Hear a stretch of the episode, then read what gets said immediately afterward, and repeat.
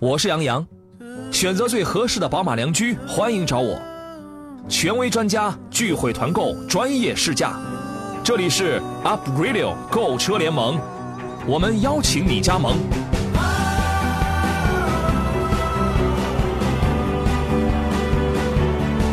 FM 一零一点一 Up Radio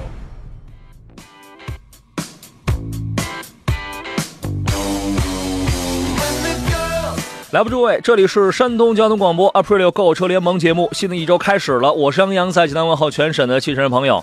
我知道前面这个周末刚刚过完之后啊，你们有人穷了不少，是吧？五二零啊，五二幺，让我想起一句话呀，这偏搁一个羊薅，薅上那羊就跟葛优似的，谁看不出来呀？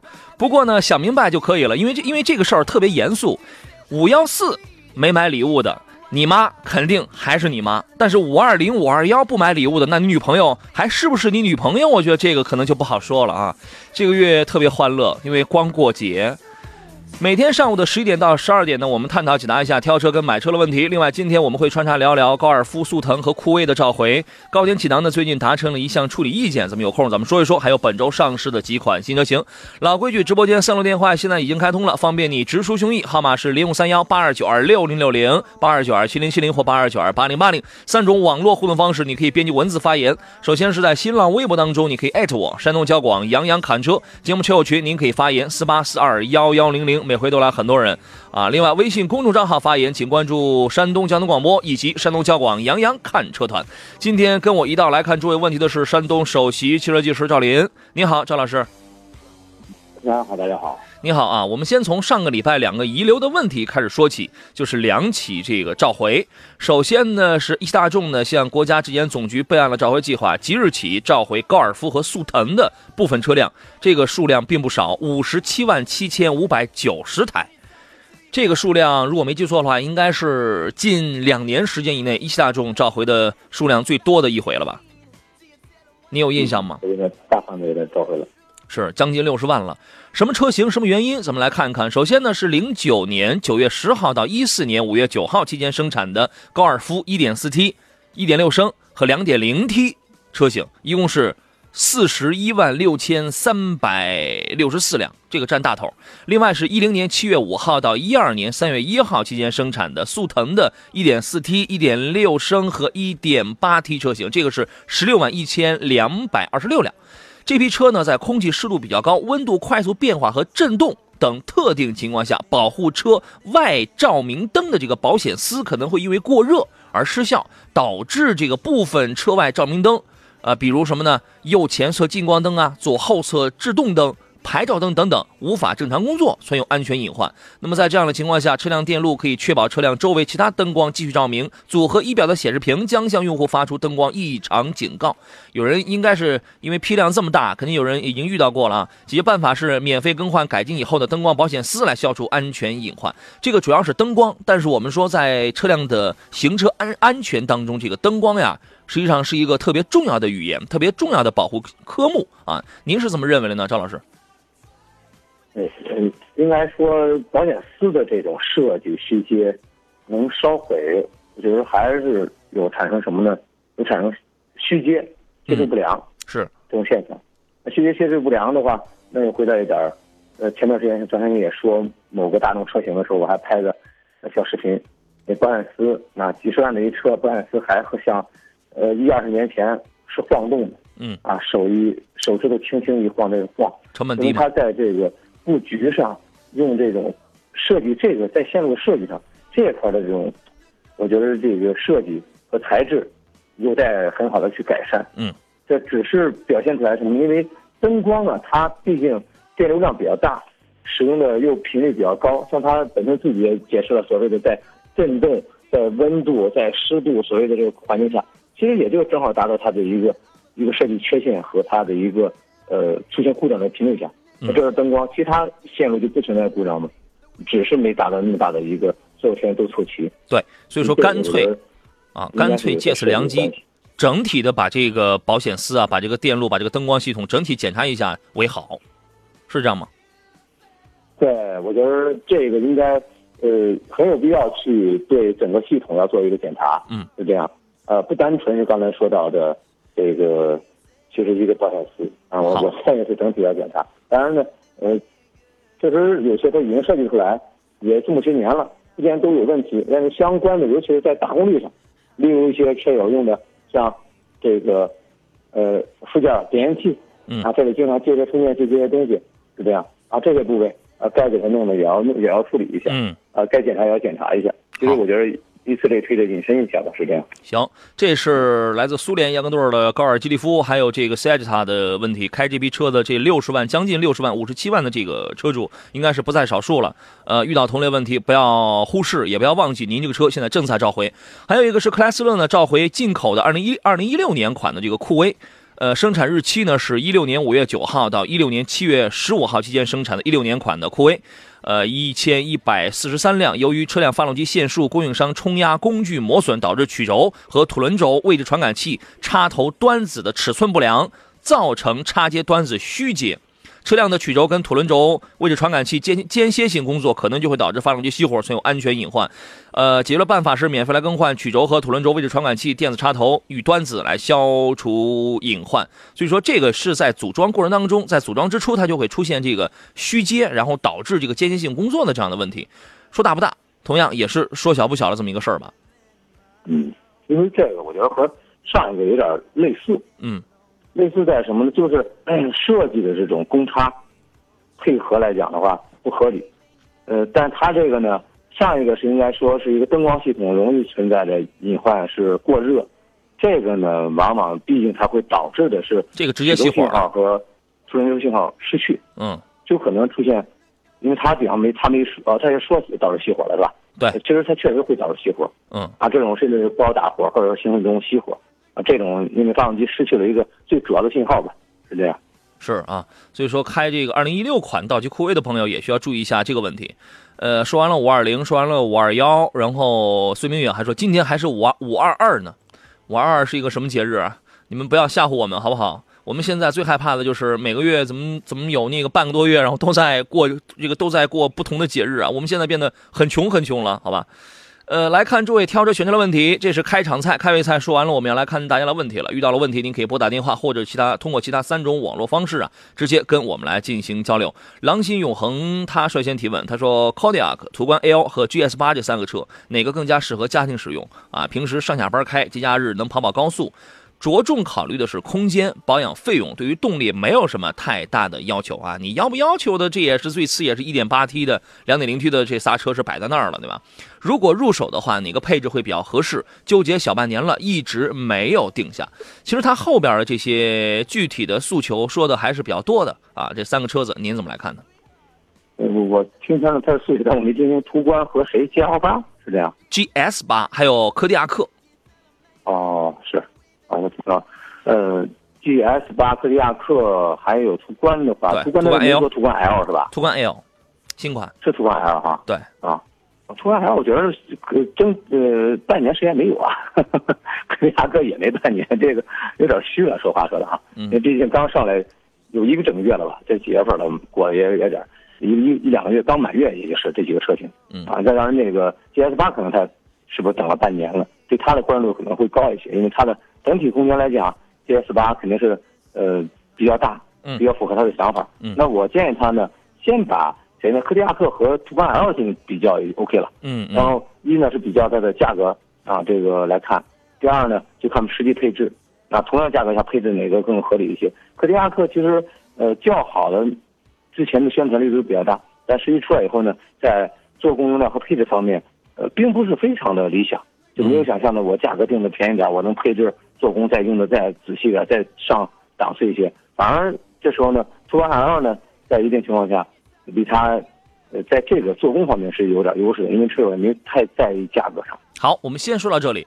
好了，我们继续回到节目当中，还是回到刚才这个 Kodiaq 途观 L 还有还有 GS 八的这个问题上。赵老师刚才给出了这个第一个观点，说的是感觉途观 L 的在这个做工啊，在一些细节处理方面要比 Kodiaq 感觉要处理的要好，是吗？嗯，应该应该是这样一个原因吧，主要还是因为对，毕竟有一个途观现在，这途观 L 的目的就是要在这个途观的基础上要做一些升级和提升吧，嗯是这样，啊，然后这一块呢，我刚才观点想的是，它重点先把柯迪亚克和途观 L 进行仔细的对比，然后再和 GS 八再考虑对比一下，就是实际在用途角度来对比就行了。因为毕竟 GS 八就是最大，啊，空间化最大，这是他自己提供提提供提出来的一个观点。但是另外两款能不能满足它的空间需求呢？如果满足，那在另外两款里边，应该带来的是品质方面会呃更好一点，是这样。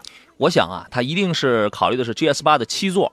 然后一看，刚好跟 Kodiak 的五座，还有或者是略贵三三万多了那个途观 L 的这个五座，刚好是价格，反正也比较也比较接近。第一，我的第一个观点，GS 八的七座没有什么意义啊！你这个买回来，你不要觉得多买两个座就跟多占了多少便宜似的。你你你买回来你就发现，其实没什么太大的用。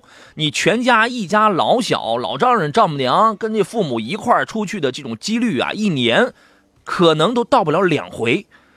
这个，然后你有了小宝宝，你也也不可能不不基于安全考虑把孩子这个塞在最后头，所以说你的这个七座七座的这个用途真的不大。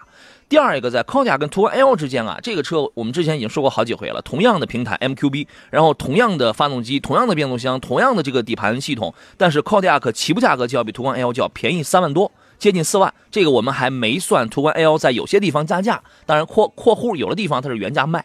啊，我们没算这个加价的情况。那么这两个车相比较，包括 Codia 这是斯柯达在这个价位的第一款这样这样式的这个 SUV，显得更独特、更特别、更新鲜，性价比更高。因为它便宜啊，它便宜这它便宜这四万，你标配的途观 L 还没一全景呢，还没有一全景天窗呢。但 Kodiaq 全景天窗这个都有啊，可能会出现像赵老师刚才讲的，在一些细节处理上可能会不如这个途观 L，但是你毕竟你差着四万块。你即便你把价钱你去抹平，那你从配置上它也要比途观 L 那肯定它要高很多。所以说在它俩之间，你可以来选择，到底你是要性价比，还是想要一个嫡系的这种途观 L？我觉得这属于是你说它是面子上的事儿也可以，你说它是心理上的事儿也是可以的。然后呢，他说平时也就上下班开一开，那么不知道你一年能跑多少公里？他还他。他在他的数据当中，他也要考虑呃保养费用嘛。如果你跑的不多的话，那么 GS 八在这里边，它的保养费用一定它是要便宜的。然后靠价跟途观 L 不出意外的话，大概的那那都是八百加，对吧？那比 GS 八要略贵一点，但你跑不多的话，那也不会相差太大啊。所以这个你可以不用考虑。所以说，我觉得你在这个事儿上，你可以你你可以琢磨琢磨，你可以琢磨琢磨啊。呃，话说回来，有的时候呢，确实存在着一分钱一分货的这样的一些规律。这样的一些规律啊，威子说：“别说七座了，我五座呀，基本全年也没有坐满人的时候。其实这种心理咱们是理解的，对吧？聊胜于无。有的时候我花了差不多的钱，我就我就是总想买回来，我先占着，是不是？是不是有这么个心理？这 点不至于，还是实际就最终，嗯，要根据自己需求。其实刚才提到前面那三款车有一个车的时候，我还是说，你这决决定自己的需求，要不要这么大。”啊，要这样的一个情况，呃，其实有的时候呢，嗯，每个人在买车的时候观点是确实是不一样的，优点也不一样的。对对。所谓的不是说完全于介于面子，但是买车呢，它毕竟也是源于生活嘛。嗯。啊，从生活的角度出发。你花了不少钱了。有些人对这种有可能从某个角度来讲，例如，那我就是有一个，即使是一两次的出发，嗯，去买这车也好，或者说。呃，出门也好，或者说有的时候甚至父母出钱，那父母他就想要有那么一个机会，嗯，表达一种状态。那你有的时候那该有该有的版本得有啊，该有的配置也有啊。啊，但那个七座和就是包括五座，刚才换到回到另一点，就现在来讲，就是买 SUV 和轿车比的话，也会是也大家又讨论问题。今天有一车友也给我微信微信聊天也是，老李我买轿车还微还买 SUV，我说确实 SUV 现在就是就是一个大大型的趋势，对，但是。SUV，你你真正用了它有多大用处呢？有的时候轿车确实要比 SUV 又又在某些方面要好了不少，嗯，对吧？确实是这样。要要根据情况来定吧，是这样。对，您琢磨琢磨，你要是真想座多的话，嗨，你十万块钱还能买还能买一江淮瑞风呢，那个那个坐的人更多啊！别说老丈人，你连这邻居王大妈，这个这个李大爷这都能叫上。我跟你讲，葡萄酒说：“杨洋上午好，问一个事儿啊，我想给我的车呀做一拉花儿就写几个字儿。”写什么呢？山东交广杨洋砍车，那个，哎呦我天哪！再加上山东交广的 logo，可以吗？如果可以，我就开始做了。这个不行啊，这个，且不说交警叔叔会查你，你这玩意儿那这也不行啊，对吧？那个可以贴个我是钻石林可以吗，赵老师？这出门就得挨打吧？这个不怕少，这前面是这个字儿啊，这个不能行啊！这个绝无仅有，仅此一家。哎，什么时候你赵老师把他自个儿的那车给弄上一个？我是钻石林，我亮晶晶。哎，我把我那车我给贴上。我希望大家不是像我一样眼小头发少的，都像你一样，这显得精神多眼睛大。哎，嗨，我这是西市场出的这个这个假头套，这是。好了，继续来看大家的一些问题。当然，也有网友也表达了一个可能代表很多老百姓这个一个一个一个观点。你比如阳光下的诱惑说，花一样钱买大的，行吧？这个这个还有人说，万一哪天人多了，七座还是能用到的啊。哎呀，这种概率啊，您得看看在您家里这种概率多还是不多这样的情况啊。呃，继续来看大家的问题。各位遇到了挑车、买车、选车的问题啊，可以接着通过电话零五三幺八二九二六零六零七零七零或八零八零的方式跟我们来进行交流。当然，发微信呢、发微博，还有发 QQ，我全部都可以看得到啊。蓝天问的是，请评价，请评价新款的科鲁兹啊，问这个车怎么样？您觉得呢？嗯嗯，所谓的新科鲁兹吧。嗯，对。嗯，在。总来讲，还是其实他还是会找的是什么呀？嗯，会找他这个自然吸气这个发动机，啊，没有说 在 整体技术方面的能够变化太多。嗯，嗯，外形上真的是仁者见仁，智者见智。原来的这个克鲁兹呢，这个，呃，或者说是大气的外形会让很多人去接受多。嗯，呃，新的新款的，我觉得真的有一个接受过程和逐渐。就刚才我也提了一句，就是在这时候买 SUV 买轿车，买轿车又有可选的很多的情况下，怎怎么能让选择它？这就是一个实际市场在不断的自然的一个市场规律，嗯，对吧？不是也不算是竞争也好，它市场的一些这个选择状态也好，有的时候一个车哗一阵，它就是选过去了，对吧？原来某时候这选克鲁兹特别多，嗯，不选它带来我从三零从售后有个维修角度来讲。就有的时候确实它带来的故障多呀，故障多吗？来说它不省心呀。呃，您能您能举例说明？呃，这个科鲁兹啊，因为他问的是新款嘛，新款第一，新款跟老款在品控上，从老款的一个车主对它的感官来讲，就是感觉来讲是这样主主要反映在哪些方面？也是问题多啊。但是从原来老款的这个车型来讲的话，很多车友就会觉得，我这个车啊点火刹车等等一些问题哦会出现，啊，对他来讲呢，他就会有那么一个。就是反正说实话，销量不高，嗯，啊，这是一个实际出现状况。但我认为呢，毕竟雪佛兰家这个科鲁兹也是他家一个主打的车型，嗯，啊，现在毕竟随着探界者只是上来，嗯，打造一个 SUV 这个市场，嗯，但是科鲁兹毕竟还是他家会主卖的一个车型吧，希望还是能给他有很好的一个表现而已。啊，给您给这个给您出一个题目啊，如果是克鲁兹和英朗。这也算是一家了，对吧？上我们从上个月的车型的销售来讲，英朗居然进了，我记不清是前十名还是前十呃，可能还要更靠更靠前，单月是三万加，三万加的销量。对，应该说卖的非常的火，也让我出乎意料了。我认为就他走了什么？他走了一个就是经济实惠。嗯，就我也不做太多的什么花哨做面子，降价很明显，太多的这个变化点，我就我就把价格拉下来，嗯，把这个这点做好，应该说让不少人去买了它一个原因吧，是这样。是，好像英朗现在入门的好家伙，八万八万左右，甚至有的地方七万七万多，不到八万就能买一个这个入门手档了，啊，这个降价，我觉得这是一个很有效的手段啊。那个好，那这个事儿我们就不说了。年轻人啊，想改一下的话，图一漂亮的话，这个倒也未尝不可。天使之翼说：“你好，两位，请点评一下吉利帝豪 GS 的 1.3T 双离合这款车怎么样？值得购买吗？”它的这个双离合是来自于哥特拉特啊。呃，您怎么来看？现在国产车普遍在用，也也不是普遍吧，反正绝大多数吧，都在开始用双离合这件事情。嗯，是，嗯。首先，这个双离合技术呢，就是一个爆发力更强，然后呢，在一定情况下呢，是比自动挡应该我认为它还是考虑它的成本，在生产的时候成本会更更符合一些它的现实成本的需求。是的，能能更加降低一点成本是更好，因为毕竟嗯，就是看似技术是先进的，但是成本应该逐渐它会降低的，这是一个实际情况。包括你说的这个品牌呢，它本身。呃，也是在国内有，我知道有三三四个，三三家吧，至少有这个用他家品牌的这个变速箱的啊，用的是双离合的，而且是他家的双离合，是这样啊，匹配的只是不同排量的，有可能一点五 T 啊，有可能是其他几个排量的发动机啊。现在阶段看变速箱来讲，我觉得问题不太大。啊，不是，绝对不是一个非常说拿出来我用的双离合就拿出来是宣传的亮点，嗯，呃，但是呢，也没有说太大的这个短板在这摆着，更多的是一个就是这个车啊，我的价格空间啊，我的这个尺寸大小，嗯，啊，这是很多车友会考虑的。另外呢，嗯，其实它本身 GS 这款有点，我个人认为还有点稍微跨界的感觉，不算大，对，真的不算大，小型就是什么比轿车做的通过性强点。这个空间呢稍大点，但是比起可能包括自家的 SUV 或者其他的 SUV 的话，呃，做的不算是多大的 SUV 是这样。行，好嘞，只要目前没什么太大的这个变速箱方面的故障问题，那这个您可以琢磨琢磨。进入半天广告，我们稍事休息，回来之后咱们接着聊。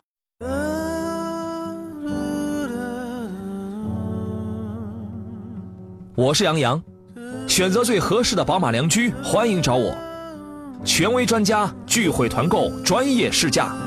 这里是 Up Radio 购车联盟，我们邀请你加盟。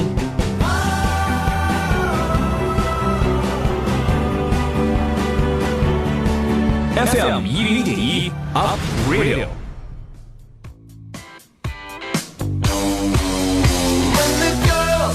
好了，各位，我们继续回到周一为您直播的 Aprilio 购车联盟的节目当中，我是杨洋啊。本节目专业为各位来解答挑车、选车的一些个问题。呃，您可以通过电话零五三幺八二九二六零六零七零七零或八零八零直接跟我们来进行交流，交流你的选车问题啊。另外呢，您还可以通过啊我的新浪微博呀、微信呐，还有车友群啊等等多种方式，您皆可发言。每天节目直播的时间，周一到周五上午的十一到十二点。今天做场宾呢是山东首席汽车技师赵林，赵老师你好。非常好，大家好。刚才在广告期间啊，我在车友群里跟那个我们的听众啊，在车友群里再聊了几句。我说那个前天啊，周六五二零那天，我去标了一天的那 XL 两点零，当时有一个对比试驾是 XL 两点零升和新思域一点一点五 T。因为他们刚才有人问我，你什么时候开这个视频直播？我说嗨，我前天我去标了一天的车，我居然忘记开视频直播了。不然在车上那晃来晃去的，又绕桩又又又那漂移，晃来晃去那个太太帅了。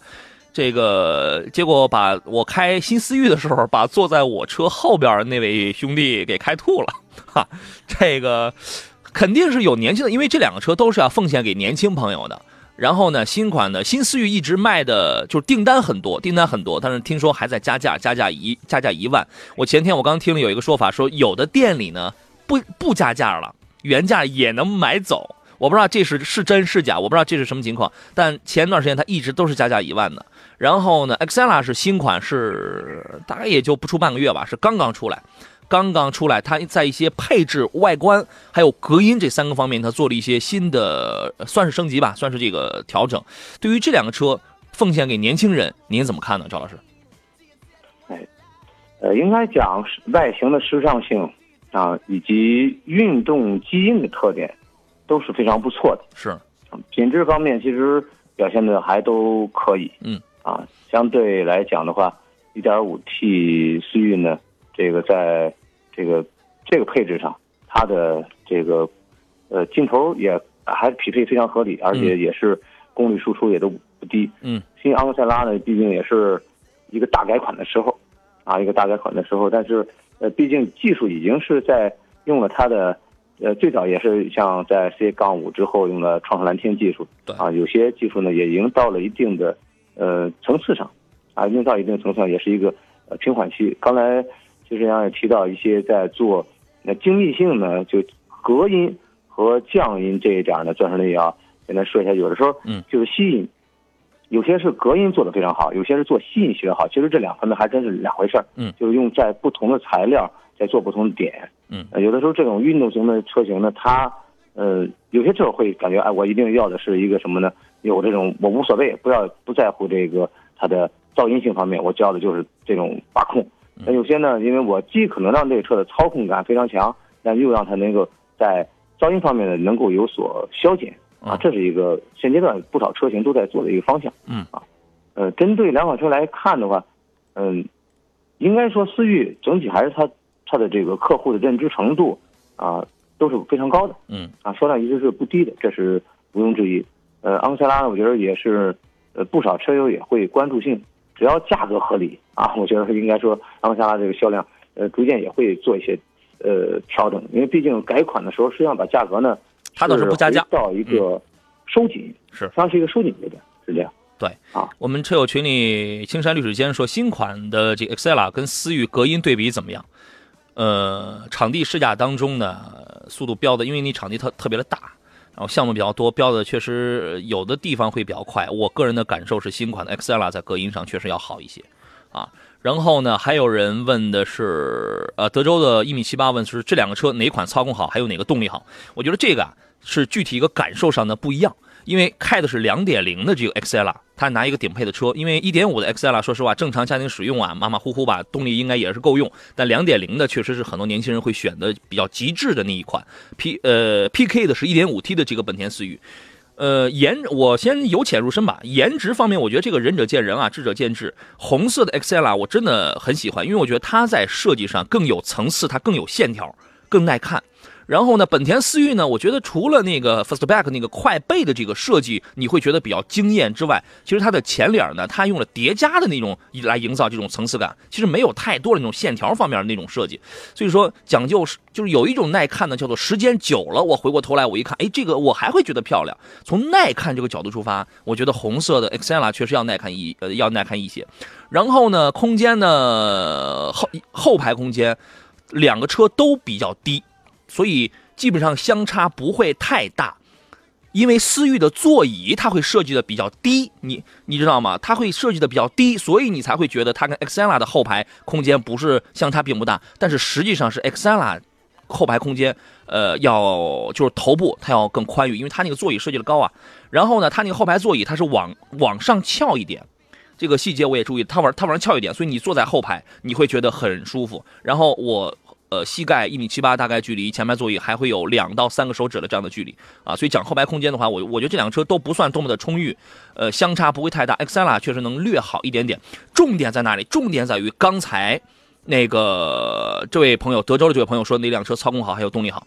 我觉得两个车动力响应都是比较及时。新思域配 1.5T 加 CVT，CVT 的主要特点就是平顺性，动力。来的比较的快，而且加上它的这款 1.5T 是一千七百五十转涡轮，它就开始介入了，所以它的加速啊是来的很干脆，来的非常的快，来的很顺滑。而昂克赛拉它是2.0升，虽然只有一百五十八匹，但是它配的这一套 6AT 可以说是十万级别上最聪明的一个 6AT 的这个变速箱，整个的齿比也非常绵密，然后没有什么顿挫感，动动力来的也非常快。那么具体有哪些感受呢？这就好比啊。呃，添一个东西你就你就明白了。马自达了这一次它的加加了一个叫做 GVC，G Vectoring Control 这个呃这个技术呢，呃简单来形容就是在入弯的时候啊，你开你开你开思域，你是收油还是加油，完全由你个人来决定。那么你开 Excella 的时候。只要 GVC 这套系统它开着，那么它就会由电脑它会介入，会帮助你降低一点扭矩，它多少也起到一点车身稳定系统的那种功能，降低一点扭矩。当你出了弯的时候，再迅速再补给你动力，就是在这种情况下，所以你一开你就能试出来了。当你在同样的速度、同样的姿态入弯的时候，本田思域的侧倾非常明显，确实是很明显。这个悬悬架的调教跟 Xella 来比的话，在支撑性、在硬朗程度上，确实还是要偏弱一点。啊，这个差不多开到六十到八十，你这个入弯的时候，为什么我开这个思域，我就能把那个后边那位哥们儿就能晃吐了，你知道吗？确实侧倾非常明显，而开这个 Excella 的时候，它的侧倾没有那么明显，这这是 GVC 这套系统在起到这么一个功能。呃，关于动力呢，好比思域，你是喝一个纯饮料，它特别的稀，你就很好喝，它很清凉，它很好吸。说的是动力，你完全是人为掌握，随要随有。啊，你只要踩它就有，而 Xella 呢，它这个喝的这个饮料呢，稍微稠了点稍微稠了点更有质感，它会给你一些辅助的这么一些功能。啊，所以说其他的方面，我们这个留给大家自己什么视觉冲击啊，什么配置啊，做工啊，这个大家这个自个儿去看啊。马自达新款的 XELA 出来之后，确实在配置上也增加了很多，呃，那个什么这个这个这个电子手刹呀等等，它确实它增加了这个不少的配置方面的东西。我觉得能再多增加几个 USB 接口，然后把那个后排的门板和前排一样多点软性搪塑材料，那可能它就就更提高了啊。好了，就说到这儿，进入今天节目的最后一段广告。好了，诸位，我们继续回到节目当中。刚才说完了这个 Excel 啊，那一个这个青山绿水间，说好家伙，是让你说的，我下台车还想再买这个马自达了。对于马自达呢，我觉得它就像是一个技术宅，你知道吗？它跟 PSA 一样，有它自己的这个执拗在这里边。它真的只是一个技术宅，它可能可能不太擅长市场营营销，所以你会觉得它量有可能单一车型并不会特别大。你包括产马自达的这个产品线，这个呃热卖的车型 CS 杠五，然后没了。然后就剩下一个一个 XL 了，对吧？但是后头今年下半年 XL 那个那个 CS 杠五又要换代，然后又会有其他的新车型也会出来啊。小头峰峰说，思域直线加速应该很快，绕桩的话是不是不如 XL？呃，直线加速呢，取决的是马力，是马力输出，而绕桩的时候是对于这个车的整体性还有这个悬架。它比较，它是一个综合的这个考量。刚才我也我也讲到了，思域在绕桩的时候，这种侧倾特别明显，特别明显啊。郭五四的问题，他说：“杨哥，求新款的福克斯1.5升和 Xela 1.5升来做一个对比。哎，1.5升 Xela 我昨天没开，选的是2.0的。呃，来听听赵老师对这两个车的意见是什么？嗯，两款车其实，在一定的基因里边，嗯，有点儿借鉴的意思。”还有点借鉴的意思。现在其实技术呢有点互相融通，但如果现阶段来看，真是来比的话，呃，我们还是看重的是，呃，阿克萨拉这个应该说它的品质、做工，嗯，应该说更细腻一点，嗯，啊，更细腻一点。呃，相对来讲的话，呃，这就是看售后，其实也当然看各地哈，嗯，你的服务网点啊，这个品质性也要注意一点就可以了。好，我觉得建议他还是侧重前者吧。行，嗯，其实这刚才回到和本田比的时候，其实有的时候，嗯，量越大的一个车型，嗯，它的整体的一个售后服务是还是有更好的一个点的，比如说不逮着一个车载，啊，不逮着一个车使劲让你整体的这个价格经济性呢，嗯，呃，会有一个更好的保障，应该是这样。行，呃，东营的汽车俱乐部说，我现在好喜欢 Atenza，每天都在看，是你有没有发现这个？a t e n z a 还有昂克赛拉，这个出来之后，现在成为了马自达在国内最漂亮的两款车，真的是这样。这个水灵月说，什么时候节目换了呀？早换了啊，早换了。以后你每周一到每周五上午的十一点到十二点来找杨洋。他说不是直播吧？怎么可能？我有那么懒吗？只要我在这儿，肯定肯定得是直播呀！啊，肯定得是啊。呃，来看一下其他朋友的几个买车的问题。枣庄小伙说，买买宝骏七三零是买一点八升的好，还是买一点五 T 的好？这个看你啊，对吧？看你对于动力啊，对于保养啊，是耗的是哪一口啊？赵老师，如果是你的话，你会挑哪一个排量？哎，其实还是说自然吸气的这种状态呢，更加符合这个车辆的一个实际需求啊。对，啊，应该说这是还是会，我认为是车主更加这个适合的一个点。嗯，是这样。你推荐的是自然吸气。增压呢？但是如果说确实，嗯，没有一个很它这个很好的一个排量，嗯，那我只能买增压的时候，那就选增压了嘛。如果说有一个呃很好的自然吸气，嗯，应该享受自然吸气吧。是，一点八呢，它还配 AMT，就五档半自动。一点五 T 呢，现在都配手动。但是我前两天我看新闻，一点一点应该是一点五 T 的车型吧，好像马上要出 CVT 的，要出 CVT 的。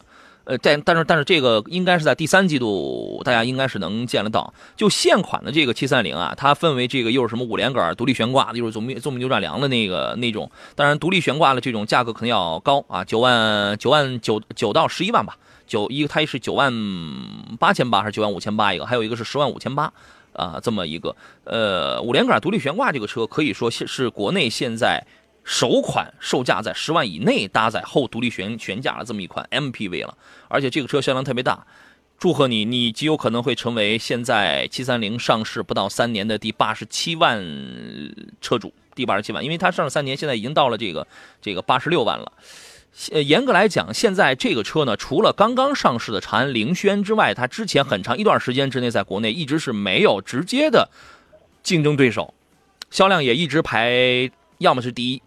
要么是第二，就是在所有的 MPV 这个里头，这个车作为一款家庭的实用车，我觉得还是不错的。尤其刚刚出的这个新款车型，在配置方面的提升也比较大，就是细活细活做的确实比原来要好很多了啊。郭五四说，马自达的 CS CX 杠四也很漂亮 CX 四吧，我觉得还是小家子气，还是秀气了，还是小家子气一些啊。快乐林的问题是，请点评一下，是想入手的是昂科威 1.5T 怎么样？轴问题，变速箱目前优惠很大，目前优惠三万加了呗。轴，说是之前那个断轴，变速箱指的是这个双离合。嗯，您怎么看？呃，这个车呢，确实这个先说到悬挂那块儿，是个设计方面的不完美，存在如果说特殊情况下，就和说的前面那个。一个车型条件都叠加的情况下，可能出现确实那个隐患是存在的。嗯。第二呢，就是变速箱的闯动确实也是是有反应。是啊，当然再就是呃一些实际车辆的电控系统啊啊导航啊，这个我就说甚至有一个车提了车以后，第二当天实际上电脑就是坏的。嗯。啊，发现电脑就是坏的，然后后来第三天修了三天啊，这个坏发电脑啊是这样啊，这个。嗯，就是还是说，优惠幅度挺大，也挺诱人。品质里边做工这个细致程度上，不少人也欣赏。嗯，空间也也是可以。毕竟主流的 SUV 就那么几款，有的时候，呃，选择我觉得你知道它的短板的情况下能接受。嗯，啊，可以选择，对吧？如果说你短板你不知道，买了以后再后悔，这点钻石林确实不提倡，建议去多了解一下，这个还是好事就是之前断过轴，现在还断吗？七档的变速箱有高热有这个顿挫，现在还那么严重吗？我我觉得第二一点你可以自己去开，你可以，因为它因为每个人开车习惯跟这个交通流量情况它这个不一样，所以你遇到的状态可能它就不一样。这个七档干式双离合的故障就是在启停反复的这种交通流量状态下是最明显的。至于断轴这个问题，现在还有没有？它之前虽然断的不多，但是它不像福特断那么多，但是它出现过，好像就那么一例还是几例。搞得忧忧心忡忡啊！如果没有做本质性的改变的情况下，它还是存在着在特殊条件下会出现啊这样一个现象啊，就是出现。当然，其他车你说不出现过也会出现，但是它确实在满足条件下就一定会出现那个就就买出来的。从我们系统来说，那个地方它一定从那个销量就买出来，会出现这个现象。嗯，呃，第第二就是还是回到一个车呢，呃，我我的观点还是像您刚才说。呃，有些就是看它的整体的稳定性，嗯，和你对它需求。如果你特别就是在意这一点，那你就不要考虑买，对吧？其实当时那个朋友他去买那车，他当时没找我挑，但是这出现的故障，他找我去修，找我去给他定了修，嗯啊，我看因为修三天，确实发现是发动机电脑坏了，啊，这一块呢，新车，呃，我还是还是认为这这个方面还是有待多去再再增加一些稳定性吧，对不对？行吧，阳光下的诱惑说五菱有可能出七座的 SUV 吗？哎，我现在我就觉得不要什么车都去出一七座了。但是事实上，上海车展出了那个宏光的 S 三，就那五菱第一款 SUV 宏光 S 三就有七座版本。就有就不是你你都弄些七座有用吗？啊，刚才那个到底是买一点呃一点八升还是买一点五 T 的？有朋友吃鱼只是鱼嘴说一点八呀，这个动力随叫随有，油耗多不了多少。其实我我确实也是喜欢开这种排量稍微大一点的这种自吸的啊。凯凯说逍客买一七款还是一六款哪个更好？哎，这个逍客现在两万加两万左右的这个优惠啊，我觉得你看哪个，因为整体的变化并没有特别的大，你看哪个便宜啊？整体技术上差别并不大，哪个便宜嗯它就。凸显性价比高，你买谁就可以了。Bob 的问题，请评价一下冠道和 URV，尽量详细，该怎么来选？这两个车呀，它这个 URV 卖的比冠道要贵，冠道是二十二万起，UR URV 是二十四万多起的吧？是，呃，我不知道 UR URV 现在还加不加价？这个车要是还加价，这个车要是也加价，那真没法卖，那真没法卖啊！这两个车同门师兄弟，您怎么看？咱们一分钟解决这个问题。中号 SUV 中型 SUV 里面大尺寸，所以确实尺寸大，坐里边呢就不出七座，有点这种，呃，掀背旅行的一种风格的这个设计。嗯嗯，从两个车来讲的话，呃，应该讲 URV 毕竟是后边比着冠道来的。嗯，冠道呢就是当时先上了这个，后来正好改跟他跟他变化的时候，冠道先改那个发动机动力总成嘛。嗯，然后先改这一块。同平台同技术。这是。有了一个新的动力总成的一个变化，这是两款车随后都会有的一个平台相同的东西，嗯，相差不大。在配置方面，应该说 URV 呢，呃，应该说上的配置比较齐全一点，要好一点，因为它价格高啊。